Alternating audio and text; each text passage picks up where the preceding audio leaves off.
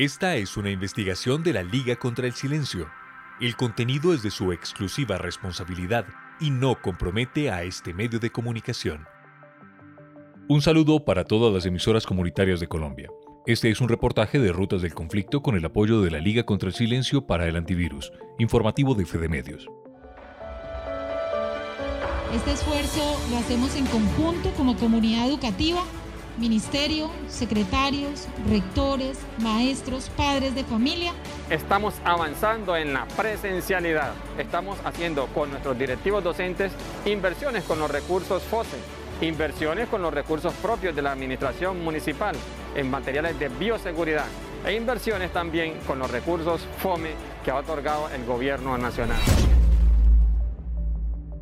Lo que acabamos de escuchar fue el video promocional con el que el gobierno nacional y algunas autoridades del Chocó anunciaban el regreso de los estudiantes a las aulas de manera presencial.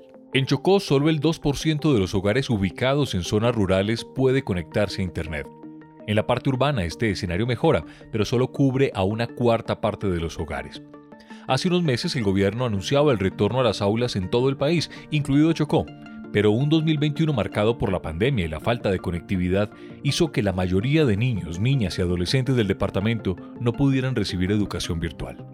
David Córdoba, profesor de un colegio en Quibdó, y Lina Torres de la organización Movilizatorio, un laboratorio de participación ciudadana e innovación social para Latinoamérica, lo resumen mejor. Casi no tienen aparatos tecnológicos, resulta que el teléfono es papá de la mamá resultaba siendo el teléfono común. Digamos que la educación virtual fue un gran desafío creo que ahí perdimos el año.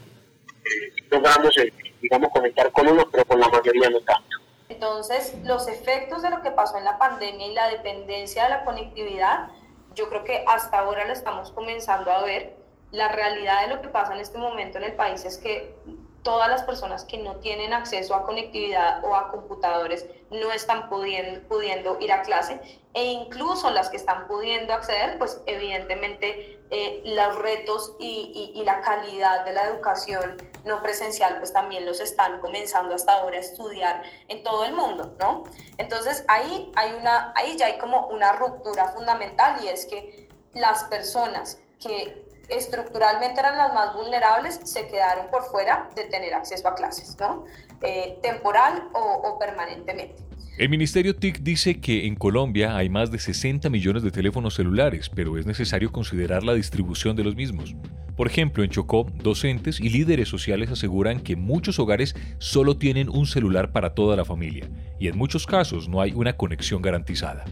Pero los desafíos van más allá. Si el gobierno ofrece herramientas virtuales a la ciudadanía como Colombia aprende, estos recursos tienen sus propios problemas de acceso, como el hecho de la poca conectividad en esa zona del país. Cifras presentadas por el Laboratorio de Economía de la Educación de la Universidad Javeriana en 2020 mostraban que el 96% de los municipios del país no tienen recursos ni la cobertura para desarrollar cursos virtuales. Esta situación obligó a que en Chocó, así como en otros departamentos, se utilizaran guías de aprendizaje como principal estrategia. Aunque al departamento llegaron computadores y tablets, no fueron suficientes, menos sin resolver los problemas de conectividad.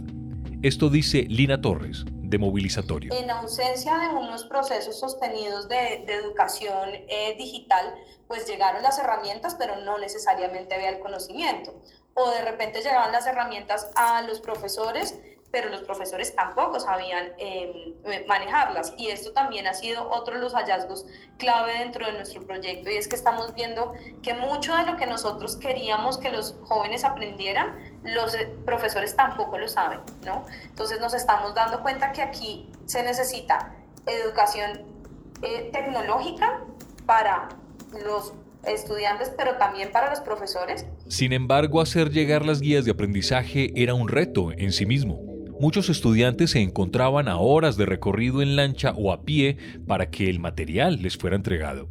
Rocío González, del Centro de Investigación y Educación Popular, CINEP, cuenta que los maestros debieron ingeniarse diferentes formas para tener contacto con sus estudiantes. O los maestros también que volvieron eh, a la radio y, que, y que se dieron cuenta de que la radio pues siempre ha cumplido una función social y que era el momento como de de empezar desde allí a, formar y a ir a la casa de los, de los niños. Entonces, maestros desde sus celulares haciendo los guiones, los audios, haciendo ediciones, desarrollando pues como temas de, interés para, eh, para los niños. No era solamente llevar el aula a la radio, sino generar también otros... Eh, y, como otros, otros temas también de, de interés.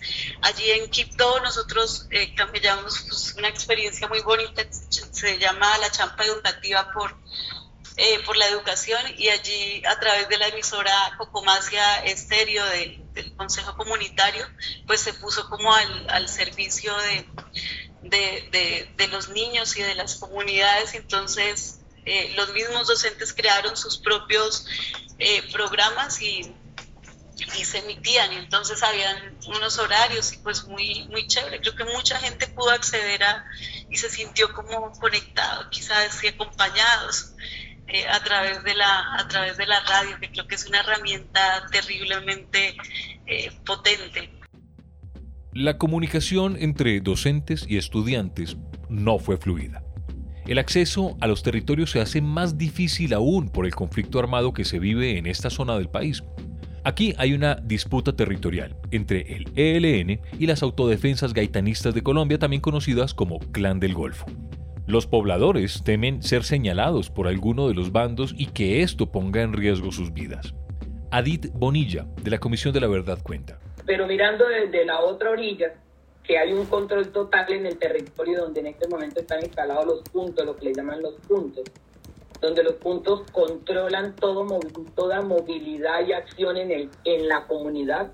Hay un miedo instalado que pueda que no sea tan real en el territorio, pero ese miedo instalado también a las, a las personas les constriñe que puedan usar estos medios. Sobre todo por esa falta, ese nivel alto de confianza que se ha creado en que todo lo que pasa yo me doy cuenta. Ese es un mensaje muy bien instalado que constriñe ese, esa libertad de, de expresión o de denuncia que yo pueda hacer. Todas estas condiciones, la falta de conectividad, la pandemia y la violencia armada, ampliaron la brecha de desigualdad en temas decisivos como la educación. Pasará mucho tiempo antes de que estas trabas empiecen a evaluarse y a resolverse. Para más información de este reportaje pueden visitar las redes sociales de Rutas del Conflicto y la Liga contra el Silencio. En Facebook, Twitter e Instagram, en todas nos encontrarán como Rutas Conflicto y Liga No Silencio. La Liga y sus aliados están dispuestos a escuchar sus denuncias. Combatimos la censura y el silencio, pero solo podemos hacerlo con su ayuda. Ingrese a nuestro sitio web www.ligacontraelsilencio.com o envíenos un correo a redes@ligacontraelsilencio.com. De nuevo, un saludo a todas las emisoras comunitarias del país y a quienes siguen en su sintonía.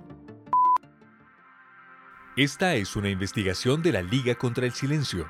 El contenido es de su exclusiva responsabilidad y no compromete a este medio de comunicación.